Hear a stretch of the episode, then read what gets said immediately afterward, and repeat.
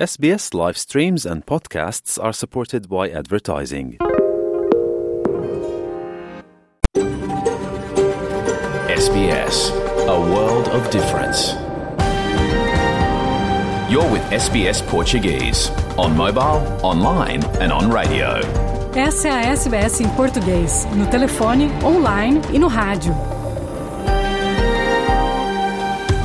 É isso mesmo, muito boa tarde. Está começando o seu programa em português da SBS Áudio da Austrália, com Luciana Fraguas, neste dia 6 de agosto de 2023.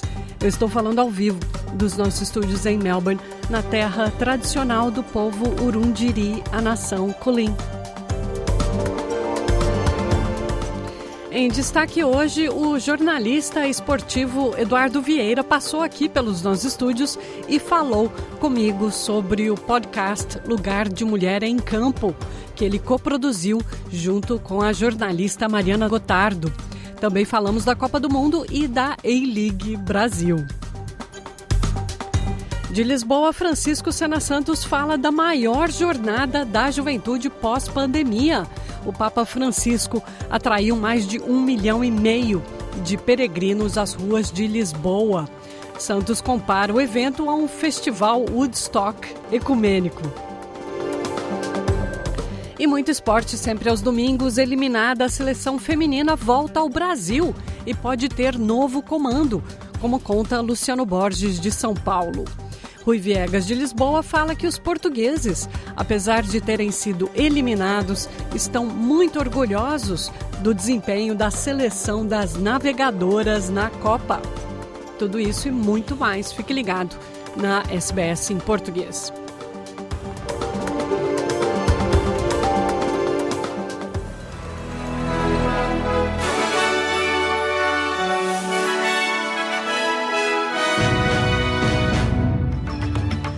Vamos agora às notícias da Austrália e do mundo da SBS Áudio para este domingo, 6 de agosto de 2023. Na sua companhia, Luciana Fraguas. Um homem foi esfaqueado em um acampamento improvisado nas areias de uma das praias mais populares de Sydney. Primeiro-ministro Anthony Albanese continua confiante de que os australianos votarão a favor do referendo para uma voz indígena no parlamento ainda este ano. E vigília com o Papa reúne 1 milhão e 500 mil peregrinos em Lisboa.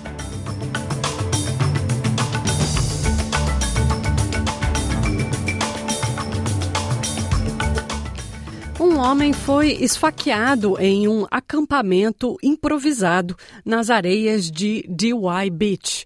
Por volta das nove e meia da noite de ontem, sábado 5 de agosto, a ambulância e a polícia de New South Wales foram chamadas após receberem a denúncia que um homem tinha sido esfaqueado no peito. Ele fazia parte de um acampamento improvisado, montado ao longo de uma trilha que fica a 200 metros do estacionamento de uma das praias mais populares de Sydney, a Dee as autoridades informaram que o homem tem 44 anos e pode ter sido esfaqueado com um machado. Ele apresentava ferimentos abertos no lado esquerdo do peito.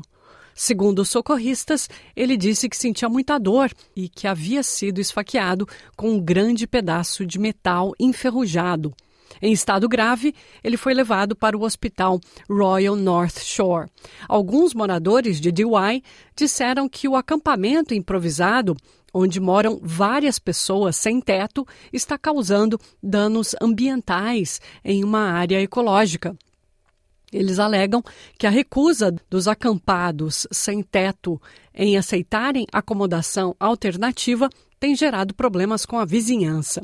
Também foram levantadas acusações de comportamento criminoso, incluindo pequenos furtos e uso de drogas no acampamento.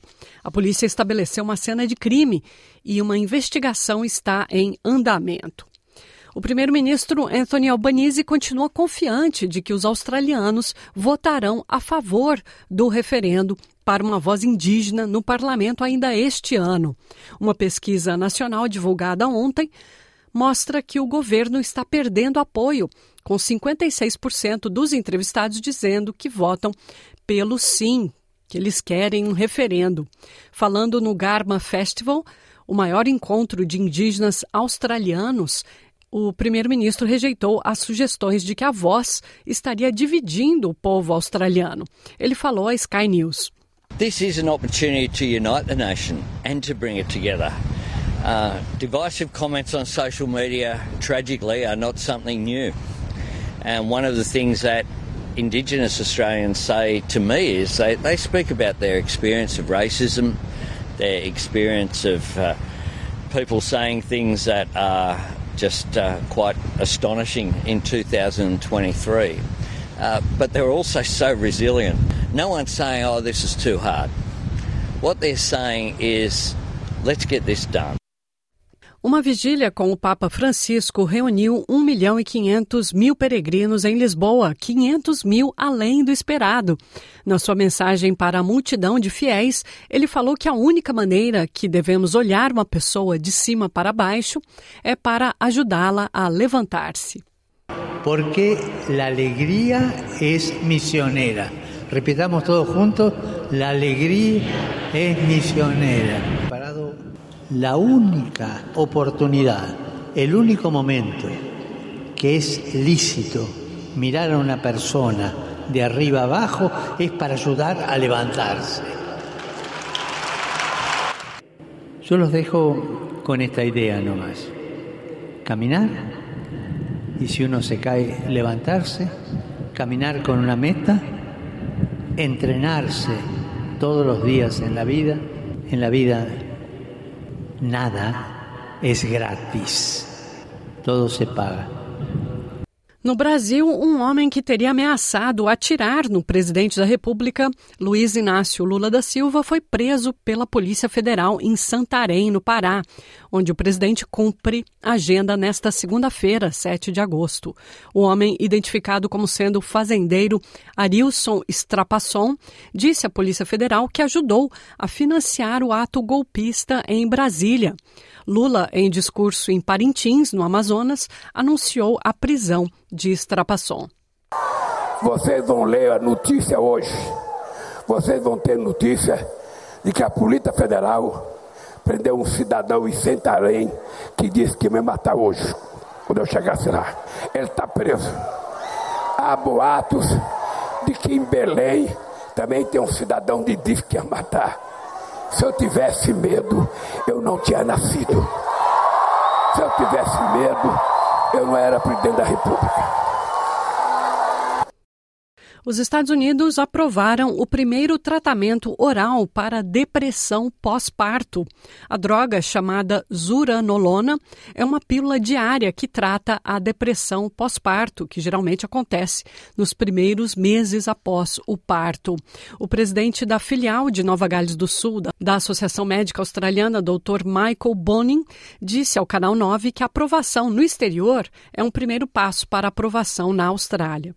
It's not necessarily perfect for everyone, but it is certainly a breakthrough in our way about thinking uh, about postnatal depression, um, given that uh, it's also a significant issue for so many women and uh, it's something that we often don't pick up very well.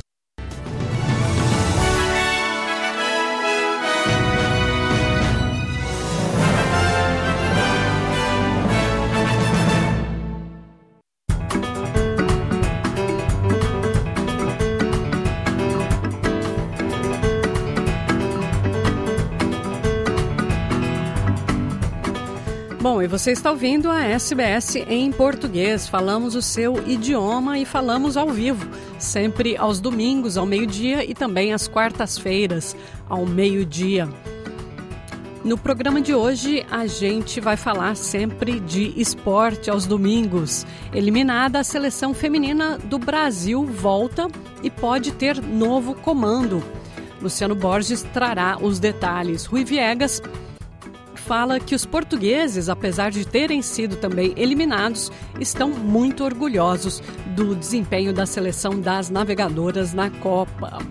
Não é bem o caso dos brasileiros, que não, não estão muito felizes com o desempenho da técnica Pia Sandage.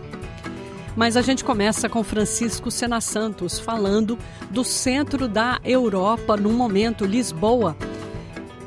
É anfitriã da maior jornada da juventude pós-pandemia. Papa Francisco atrai mais de um milhão e meio de peregrinos às ruas da cidade e Santos compara o evento a um festival Woodstock ecumênico. Vamos ouvir. O epílogo destes cinco dias de Jornada Mundial da Juventude é um Woodstock, com produção religiosa, conduzida pela Santa Sé, portanto a Igreja do Papa Francisco, mas com ambição ecuménica e forte, convincente mensagem de incitamento à solidariedade, à esperança, à alegria, sem deixar que alguém fique pelo caminho. Aliás, com o Papa a repetir, só há uma situação em que um ser humano pode olhar outro de cima para baixo. É para ajudar esse outro a levantar-se do chão. O Papa disse isto mesmo na vigília, há que dizer, extraordinária, de sábado para domingo. Um milhão e meio de pessoas não me enganei, é mesmo um milhão e meio de pessoas estão registados peregrinos de 191 países. Esse milhão e meio de pessoas está em vigília que foi aberta pelo Papa Francisco. Queridos hermanos e hermanas, boa noite.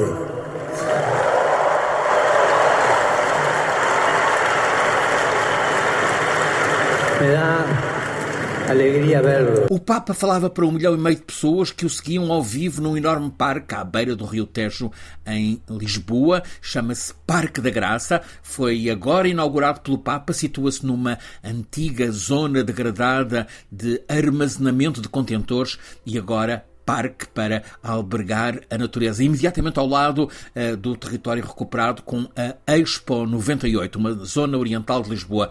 É um território com 100 hectares relevados, ou seja, o território de 100 campos de futebol ou de rugby.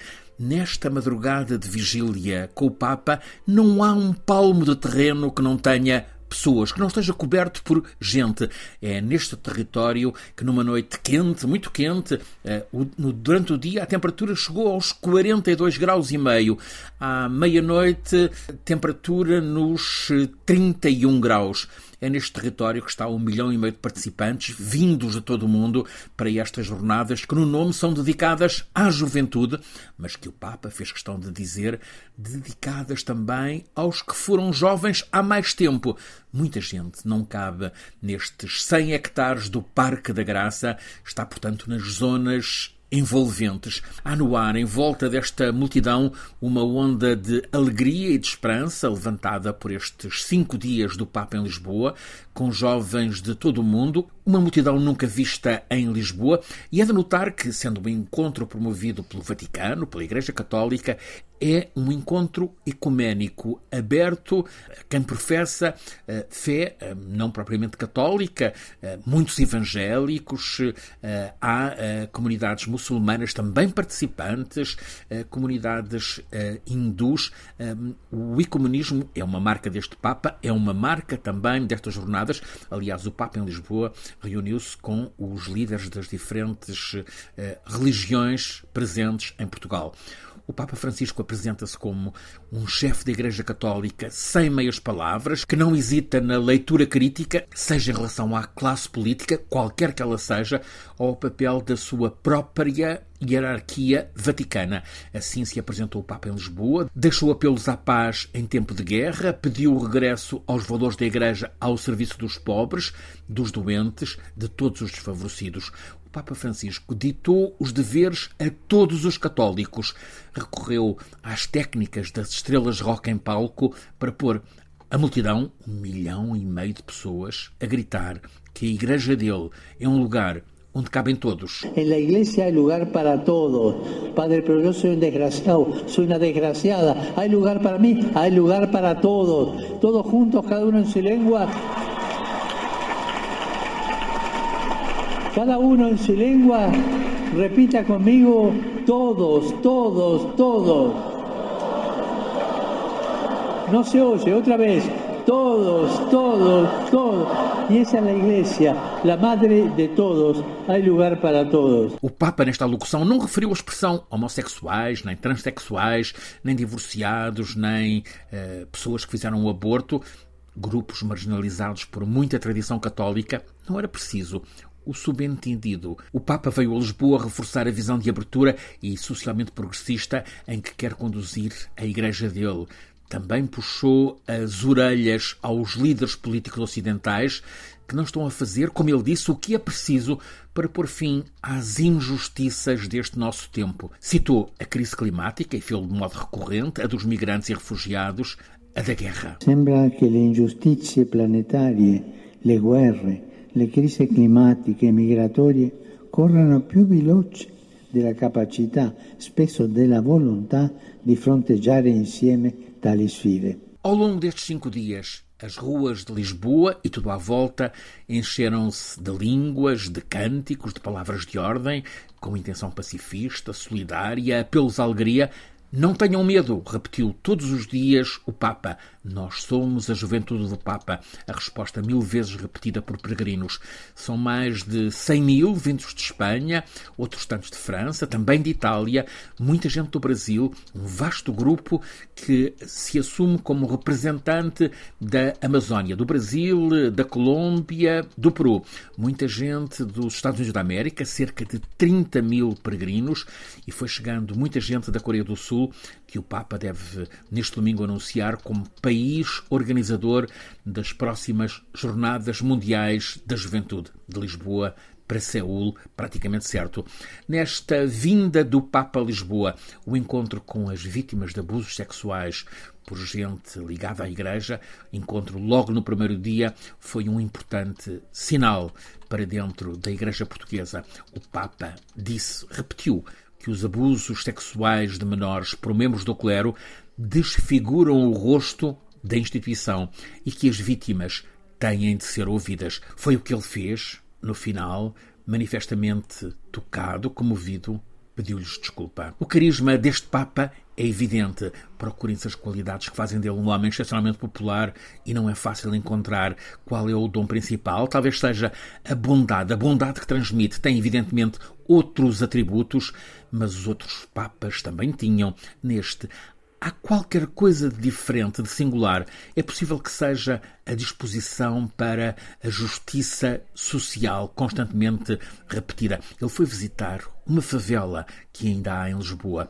As intervenções do Papa Francisco têm marcado seriamente o pontificado. Apresenta-se homem bom, irradia generosidade, indulgência, o que atrai os povos, os jovens, os fiéis, tanta gente. O grande desafio, enquanto a esta hora ainda decorre a Jornada Mundial de Juventude em Lisboa, é já o pós-jornada. O que fazer com este entusiasmo e esta esperança que eh, cresceu é o que fica em aberto para o futuro próximo, o futuro imediato. Francisco Sena Santos, a SBS, na Jornada Mundial da Juventude.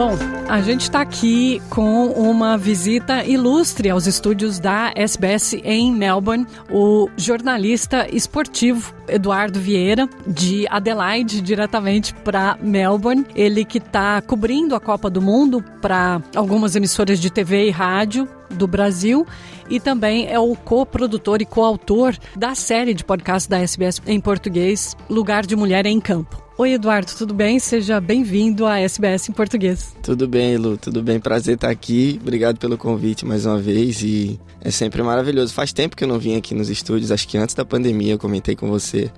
E cada vez que eu entro aqui é incrível, né? Toda essa, toda essa estrutura, essa maravilha do rádio, é, das redações. É, isso aqui é, é muito familiar para mim, é, é muito bacana estar aqui nesse espaço. Obrigado pelo convite.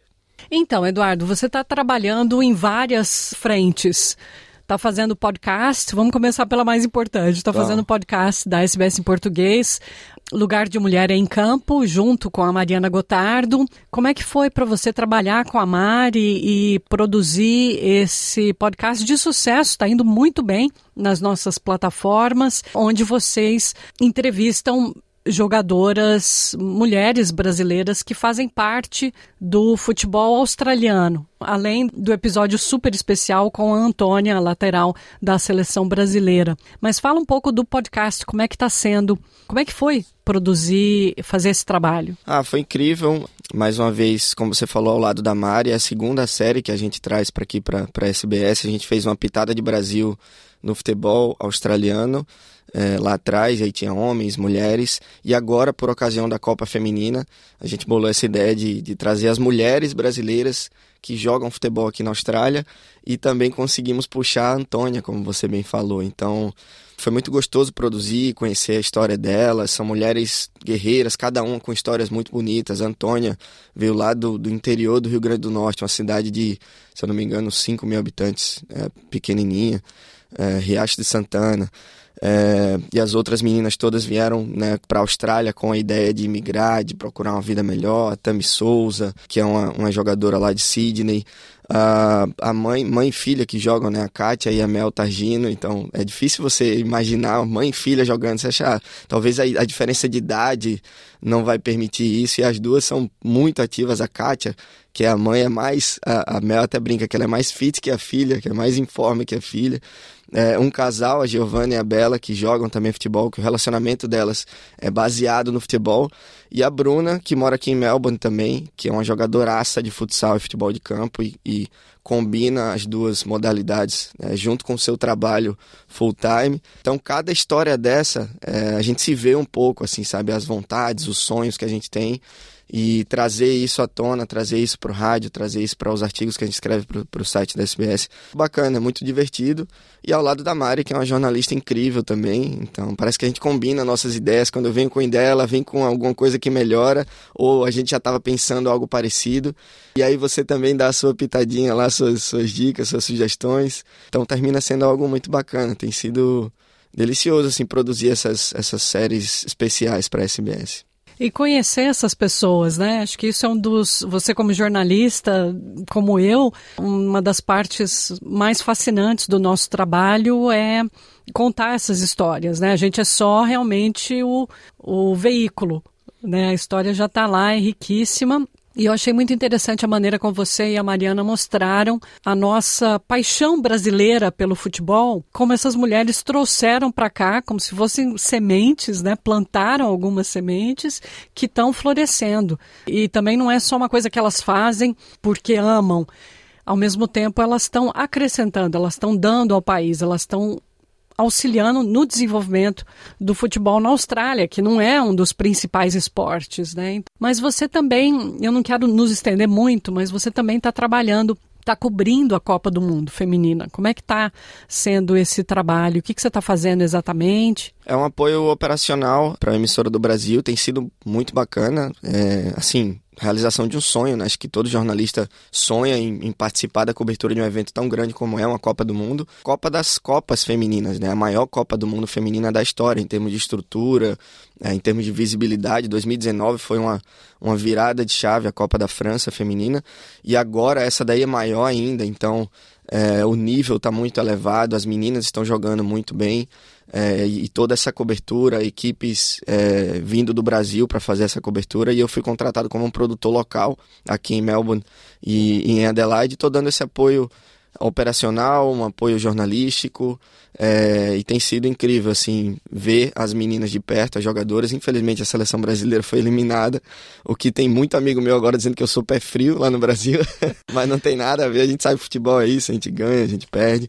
É, independente disso, as meninas é, merecem ser aplaudidas. Todas elas são guerreiras, é, enfim, a gente sabe a dificuldade que elas têm para estar tá aqui, para virarem profissionais e estar numa Copa do Mundo.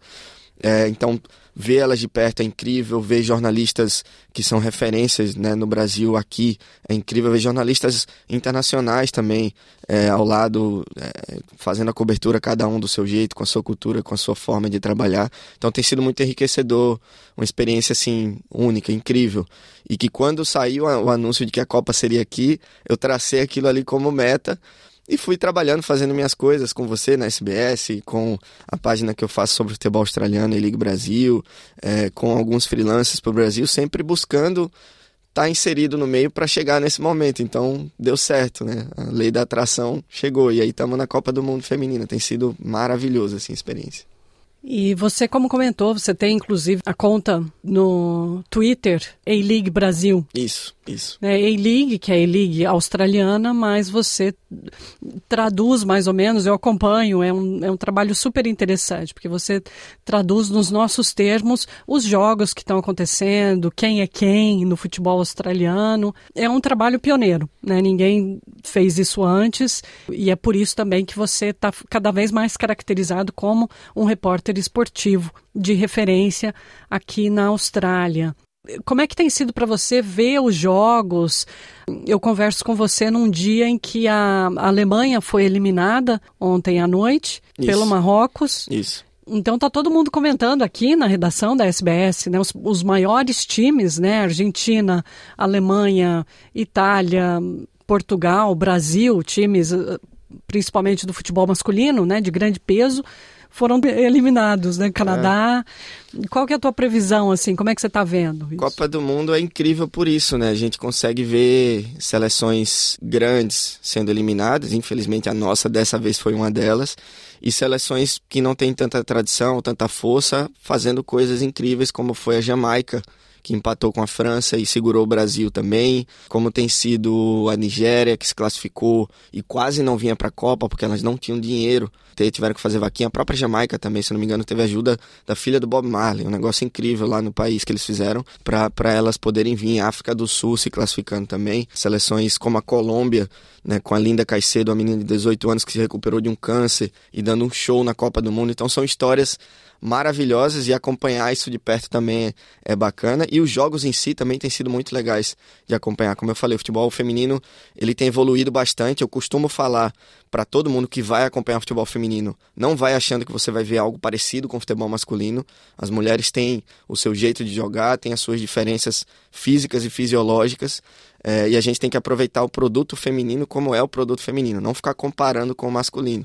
É, e ainda assim é um jogo é, maravilhoso se assistir, tem suas nuances, suas, seus, seus momentos especiais e seleções favoritaças, como é os Estados Unidos, como é a Holanda, como é a Espanha. Inglaterra, aliás, Inglaterra, Inglaterra, dizem que... Inglaterra é muito boa, foi campeã da Euro há pouco tempo.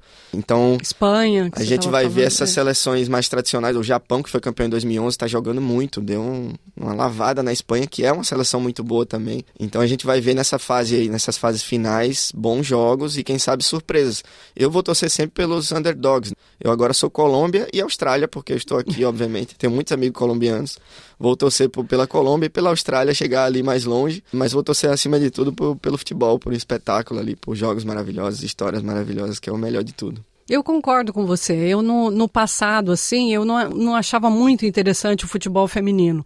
Mas nessa Copa, você consegue ver essas características, que é o que você está falando, das jogadoras, né? Do, do jogo feminino. Ele é mais pensado, ele é mais assim de passe, mais estratégico. Uhum. Então, vendo as inglesas jogar foi maravilhoso, as Matildas jogarem foi fantástico. Até mesmo o Brasil, primeiro jogo, é muito legal ver essa diferença. É legal ver isso, ver que é diferente e é bom sozinho, né? Não precisa realmente comparar. Acho que a única tristeza mesmo dessa Copa é a Marta, né? Porque é a última Copa dela e ela merecia mais. Eu falo que ela merece o mundo, aquela mulher, porque ela é incrível, as coisas que ela fala, bandeiras que ela levanta, o que ela joga também, seis vezes melhor do mundo. E infelizmente ela se despediu da Copa com eliminação na primeira fase. Óbvio que não estava na, nas mãos dela, ela chegou é, machucada, então teve dificuldades em, em começar jogando. É, mas ela merecia mais. A gente fica, ela tem 37 anos, a gente fica naquela torcida, será que dá mais uma? Vamos lá e tal. Mas ela mesma já falou que é a última, acho que seria muito difícil. Ela falou que tem um sonho de ser mãe. É, então a gente sabe que as mulheres têm ali um, um prazo para ter filho com, com, com mais tranquilidade. Então essa é a hora dela realmente buscar outras coisas na vida pessoal, ela, ela deixou o legado dela. Ela merecia mais, merecia uma Copa do Mundo. A gente pode falar que que pena que a Copa do Mundo não teve a Marta como vencedora. Não é a Marta que não teve uma Copa, mas é o único ponto assim que a gente fica com aquela dorzinha no coração. De resto, tá sendo incrível e a Austrália tá recebendo assim de uma forma maravilhosa a Copa, assim como a Nova Zelândia também. Essa Copa do Mundo é tão importante também no sentido de uma mensagem igualitária, né? É tão legal ver a equipe técnica feminina, a equipe de apoio, a fisioterapeuta, todo mundo é mulher, bandeirinha. Muitas jornalistas As jornalistas mulheres. são todas mulheres, né? inclusive na apresentação. Uhum um espaço que não existia antes, né? Então tá trazendo para cima um monte de coisa, né, junto com esses jogos. É, representatividade. A, a Giovana falou hoje no episódio que, que será lançado hoje, e a Marta falou ontem na última entrevista dela. É, sobre representatividade, sobre ver pessoas ali onde você se enxerga. A Marta falava, ah, como é que eu ia ter uma, um, um ídolo, uma mulher é, referência se vocês não cobriam? Né?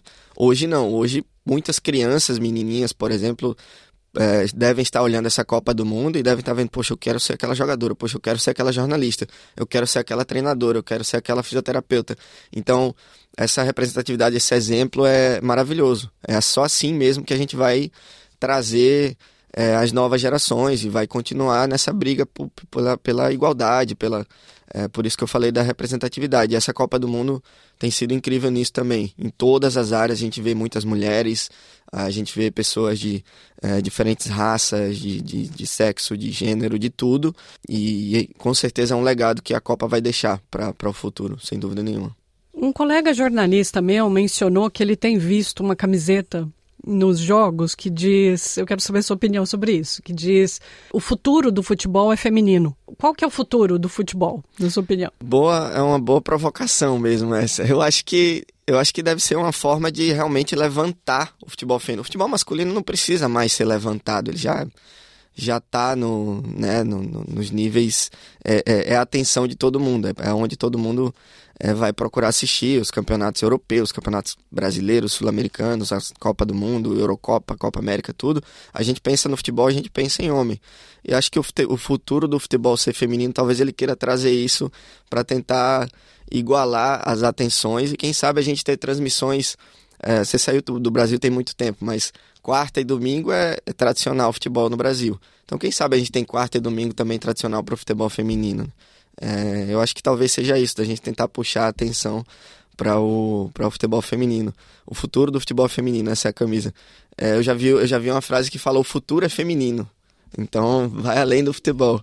É, eu, eu sou homem, hétero e branco, como, né, como, como se fala, é, mas eu quero que as mulheres né, cheguem lá, eu quero que as mulheres tomem conta de tudo, porque eu acho que é é, a gente precisa dar esse espaço pela representatividade para a gente ter essa, essa, essa igualdade de, de tudo, né? para a gente ter equilíbrio na vida, que é o que falta e faltavam, faltava há muitos anos em, em outras gerações. Então a gente sabe que a gente precisa brigar por isso também. E eu acho que o futebol tem, tem boa parcela de trazer isso é, da igualdade e quem sabe a gente expandir isso para fora das quatro linhas também. Eduardo Vieira, muito obrigada, o jornalista esportivo aqui na Austrália, autor do website e do Twitter A-League Brasil, coautor dos podcasts sobre futebol da SBS em português, produtor freelancer e visitando a gente aí de Adelaide aqui em Melbourne. Muito obrigada pela sua entrevista. Eu que agradeço, Lu. Obrigado e voltaremos aqui mais vezes, com certeza.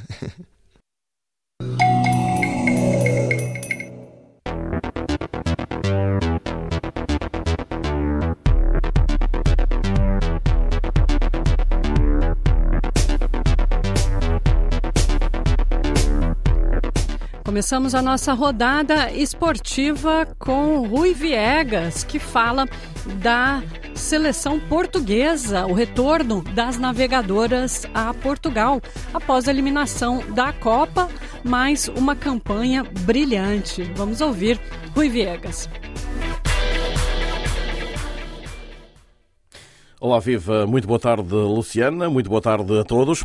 E eh, a seguir apresentamos eh, todo o rescaldo da presença portuguesa no Campeonato do Mundo eh, Feminino. Portugal acabou por ser eliminado ainda na fase de grupos. À chegada a casa, depois de uma recepção com algumas dezenas de adeptos no aeroporto em Lisboa, o Presidente da República recebeu a equipa lusa e disse que a seleção feminina conquistou o país. O chefe de Estado afirmou que a seleção portuguesa esmagou os machistas e conquistou definitivamente Portugal para a causa da mulher no desporto depois da participação neste Mundial de 2023. A equipa das Quinas, que iniciou o Mundial com uma derrota por 1-0 frente aos Países Baixos, a que se seguiu uma vitória histórica perante o Vietnã por 2-0 e um empate a 0 diante das bicampeãs mundiais, os Estados Unidos, tendo uma bola ao poste, já em período de compensação por Ana Capeta, tirado o sonho a Portugal de continuar nesta competição. A finalizar ainda o discurso no Palácio de Belém, Marcelo Rebelo de Sousa deixou um especial agradecimento a toda a comitiva portuguesa. Foi a primeira vez que Portugal participou num campeonato do mundo. À saída no aeroporto, Dolores Silva, capitã de equipa, ainda assim estava orgulhosa do trabalho desenvolvido. Que nós queríamos chegar, mas acho que acima de tudo fica a prestação de toda a minha equipa, eh, de todo este grupo de trabalho. Acho que, como disse, representámos todos os portugueses, representámos todas as mulheres que sonharam um dia estar naquele patamar. Todas as jovens que um dia sonham em chegar lá, espero que a gente as tenha inspirado e que a gente continue a inspirá-las. Uh, o futuro é risonho.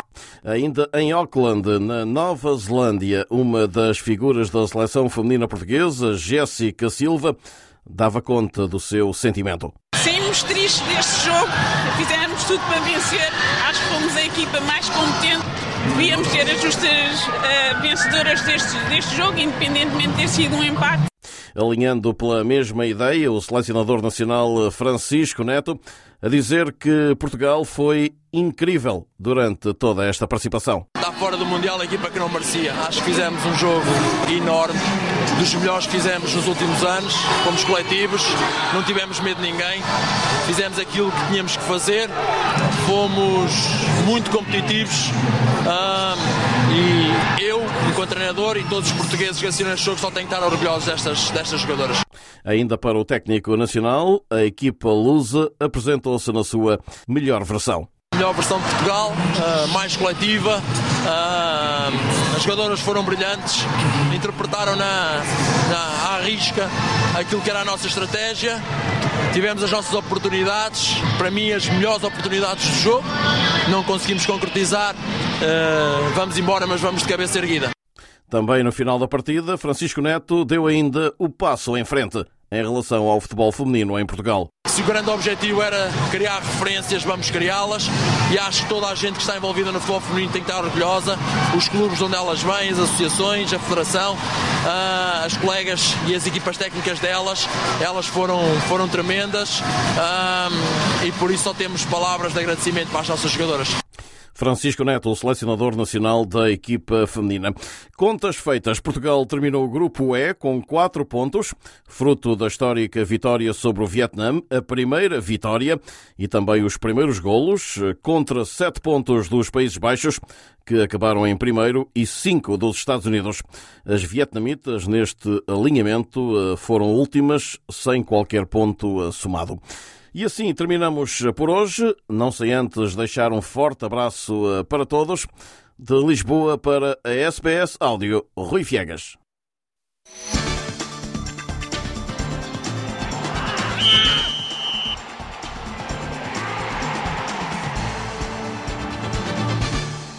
E é isso mesmo, chegando aí ao finalzinho do nosso programa, ainda tem tempo para esporte. Luciano Borges, o nosso correspondente em São Paulo, fala do retorno da seleção brasileira ao país e também da viagem que a técnica Pia Sandage fez ao final da partida. Ela saiu aqui de Melbourne e foi direto para Suécia no dia seguinte. A seleção ficou para trás e foi embora dois dias depois. Mas vamos ouvir com o Luciano Borges.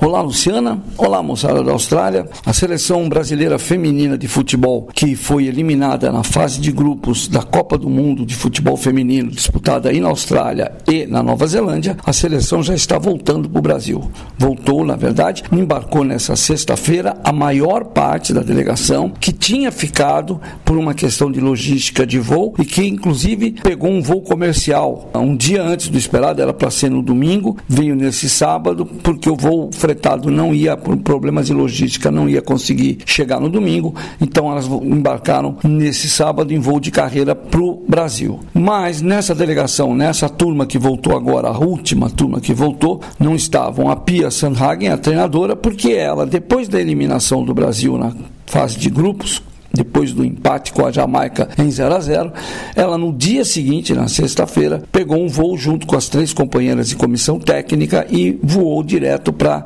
Suécia. A Marta também na sexta-feira pegou um voo e foi para Orlando, na Flórida, onde ela joga pelo Orlando Pride, já foi para casa mais rápido. O resto ficou, tiveram até que mudar de hotel em Melbourne, mas aí deu tudo certinho, voltaram para o Brasil. Na volta ao Brasil, algumas jogadoras, como a própria Marta, a lateral Tamires, a atacante Debinha e a outra atacante, a Bia Zanerato, deverão ser convidadas para irem à sede da CBF no Rio de Janeiro conversar com o presidente Edinaldo Rodrigues. Ele quer saber delas como foi o desempenho da comissão técnica da Pia Sanhagen sob o ponto de vista de preparação, treinamento no ciclo dessa Copa do Mundo e também especialmente sobre o desempenho delas durante a competição. Porque o Brasil começou muito bem, fez um jogo contra uma seleção fraca, que é do Panamá, venceu por 4 a 0, uma beleza. Depois perdeu para a França por 2 a 1 com um segundo gol que era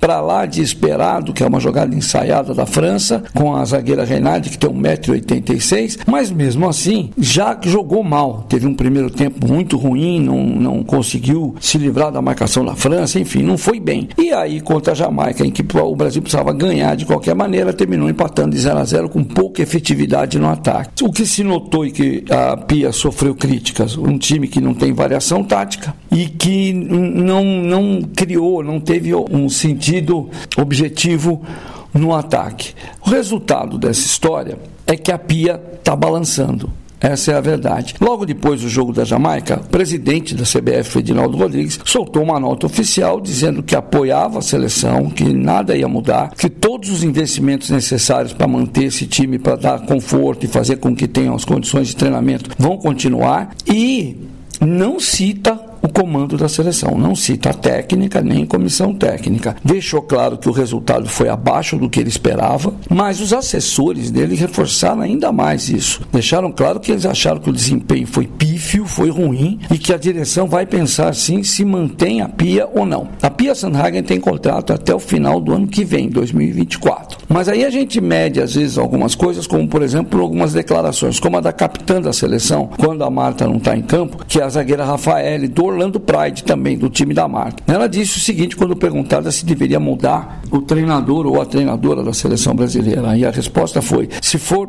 alguém para fazer melhor do que está, pode contratar. Quer dizer, não falou em nenhum momento, não, isso aqui está muito bom, vamos deixar como está, que vai melhorar. Na verdade, não vai. Então, o Edinaldo Rodrigues vai chamar a princípio, essas quatro atletas que eu falei, Marta, Tamires, Debinha e a Bia para ter uma conversa e começar uma avaliação. Ele quer mais ou menos duas semanas para resolver se mantém a Pia e fazer um desenho do que montar para a Olimpíada, pelo ciclo olímpico que vai ser agora ano que vem em Tóquio, ou se vai mexer. Um nome já aparece aqui no Brasil como seria substituto da Pia, que é o técnico do Corinthians feminino, o Arthur Elias. É um multicampeão, um cara que trabalha com futebol feminino há muitos anos, conhece várias das jogadoras que estão na seleção, enfim, é um nome que já jogaram aí no meio, essa hora aparece de tudo. Né? A favor, sempre lembrando, a favor da Pia, trabalha um ciclo ciclo de preparação foi bem feito. Foi uma comissão dedicada todo dia lá na CBF, estudando, conversando, estudando o jogo dos times adversários, essa coisa toda. Mas na Copa do Mundo faltou variação tática. Houve um sentimento, até conversando com esses assessores do Edinaldo Rodrigues, de que a confiança balançou um pouco já no segundo jogo e que não, não tinha variação, não tinha surpresa. O Brasil não criou surpresa tática para se virar. O resultado é que a seleção brasileira conseguiu seu pior resultado, foi eliminada na fase de grupos, coisa que não acontecia desde 1995. Fazia tempo que isso não rolava. E vamos agora, finalzinho do programa da SBS em português. Vamos aos destaques do noticiário desta manhã de domingo, 6 de agosto. Um homem foi esfaqueado em um acampamento improvisado nas areias de uma das praias mais populares de Sydney, a DY. O primeiro-ministro Anthony Albanese continua confiante de que os australianos votarão a favor do referendo para uma voz indígena no parlamento ainda este ano. E uma vigília com o Papa Francisco reuniu 1 milhão e 500 mil peregrinos do mundo todo em Lisboa. Meio milhão além do esperado. Peregrinos do mundo inteiro vieram a Lisboa, invadiram Lisboa pelas imagens para receber o Papa Francisco.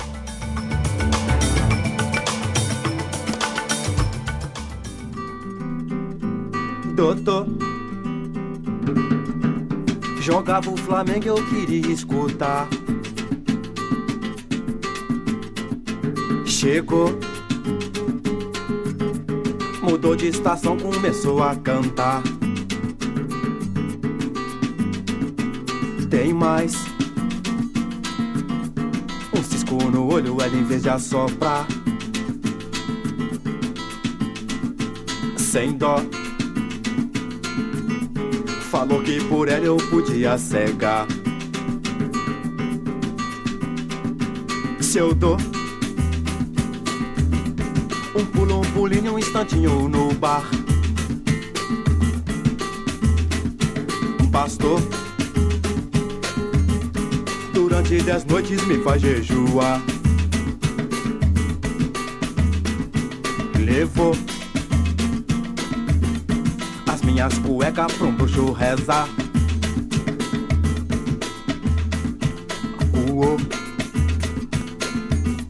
Meu café na calça pra me segurar. Se eu tô, ai, se eu tô devendo dinheiro e venho me cobrar. E venho me cobrar.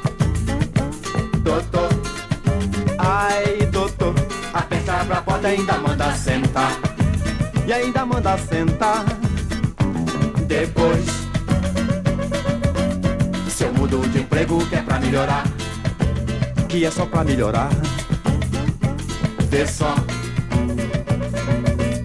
Convida a mãe dela pra ir morar lá.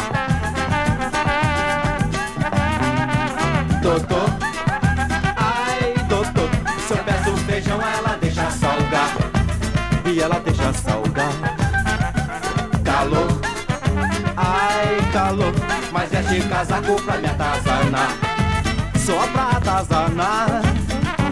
E ontem, sonhando comigo, mandou eu jogar, mandou eu jogar. No burro, foi no burro, e deu na cabeça sem pneu humilhar. Ai, quero me separar, doutor Jogava o Flamengo, eu queria escutar. Chegou,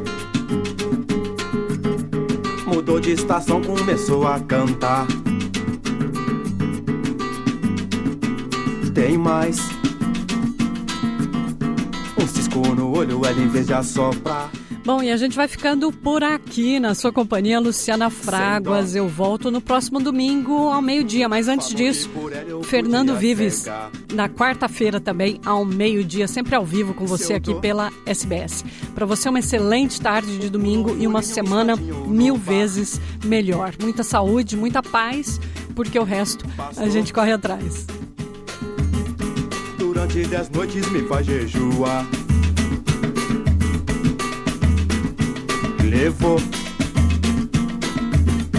As minhas cuecas pra um bruxo rezar.